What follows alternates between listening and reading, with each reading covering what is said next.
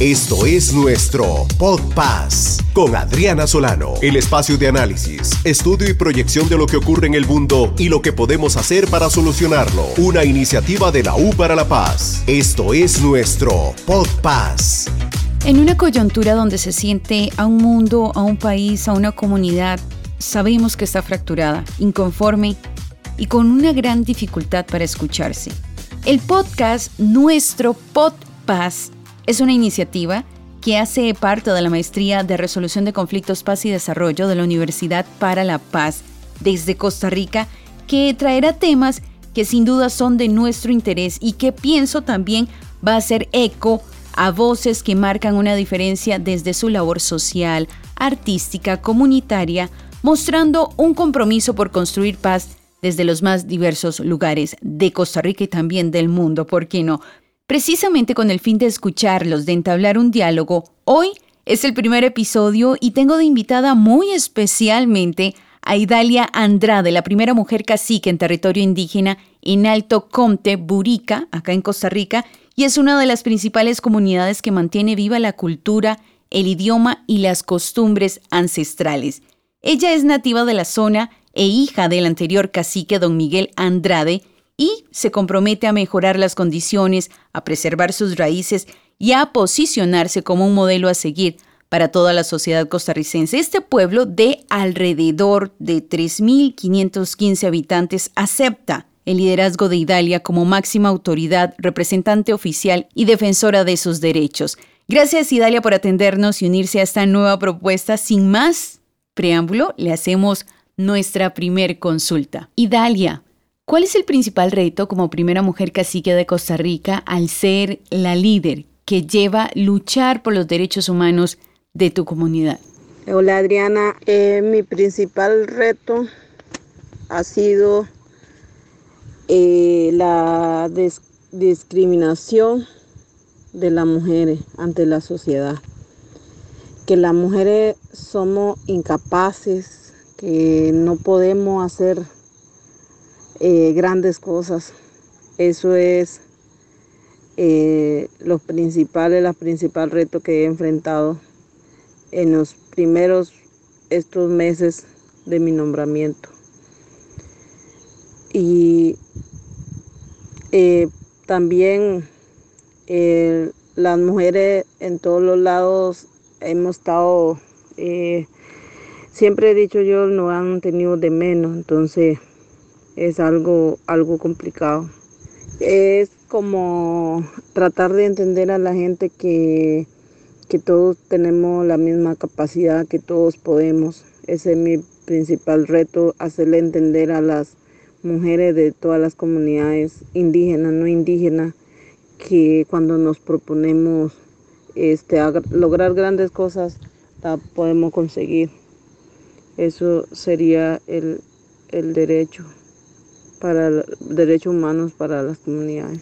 ¿Tienes alguna anécdota que nos puedas contar donde se ha visto vulnerada como mujer, líder indígena y política? Eh, las críticas, las críticas que recibí en, las redes sociales cuando me nombraron las personas de la misma comunidad eh, diciendo que son amistades de uno y y con el nombramiento mío en realidad me di cuenta quiénes eran los verdaderos amistades que, tenía yo, porque eh, dijeron cosas que no tenían bases hacia mi persona en las redes sociales, me este, difamaron mi imagen.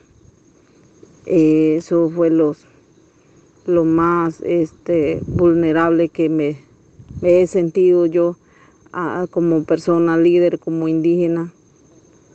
Y se puede decir en la política porque ya sea, había sido una política de los hombres eh, que yo me habían autonombrado, que yo no era capaz. Entonces, que eso era argolla, que era política, que era este, intereses personales, cosas que este, la gente no, no tenía este derecho de decirme sin haberse informado porque eh, yo llegué al puesto por herencia, digámoslo así, porque era el puesto de mi padre, no porque yo me autonombré o porque yo andaba diciendo de nómbreme ahí o algo así. Desde San José, Costa Rica, Adriana Solano en nuestro Podpass, planteando soluciones. ¿Qué puede hacer Idalia como líder indígena para contribuir en procesos de participación política y de toma de decisiones en un conflicto de tierras que el gobierno aún no le soluciona a su población? Eh, en cuanto a esa pregunta, yo considero que este, a mí me gusta participar mucho para lo que es este el bienestar de la comunidad sin importar eh, la la este como le digo sin importar la, la, la, política el representante político el partido eh, no importa.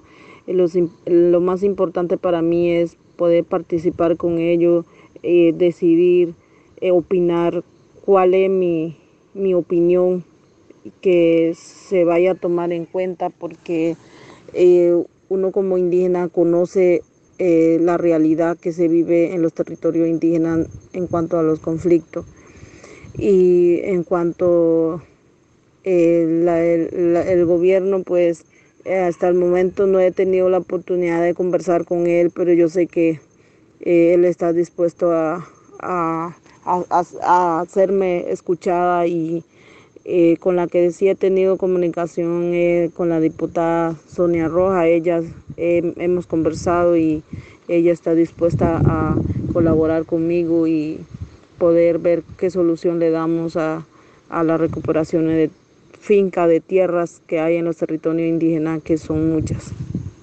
¿Alguna frase que nos quiera dar para lograr la paz entre indígenas y no indígenas? ¿Algún mensaje que nos quieras dejar, Idalia? Bueno, en sí, frase así como que llegue, no, no tengo, pero eh, no tengo la adecuada, eh, creo, pero este, siento que entre las personas indígenas y no indígenas, todos somos iguales ante el, ante el Dios Supremo, todos somos iguales, todos valemos lo mismo, todos tenemos la misma capacidad. Sin embargo, la única diferencia es nuestro color, nuestra este, raza, nuestra etnia, es la, única diferencia, pero aparte de eso, todos, todos tenemos eh, las mismas cualidades, capacidades.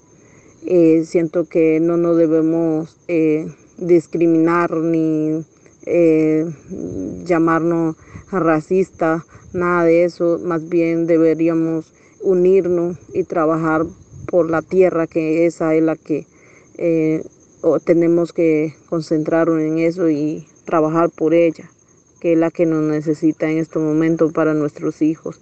No no ganamos nada con ponernos a pelear por cosas, conflictos que no, no resulta, no nos trae nada bueno a cambio. Entonces yo pienso que de mi parte no, pienso que no, no debe haber ninguna indiferencia entre ambos, ambas personalidades, ambas este, culturas diferentes. Todos somos este, lo mismo, nada más que eh, más bien podemos compartir nuestra cultura aquí en nuestro país. Tenemos mucha, mucha cultura, muchas riquezas sobre la etnia indígena. Entonces siento que más bien debería haberse más paz y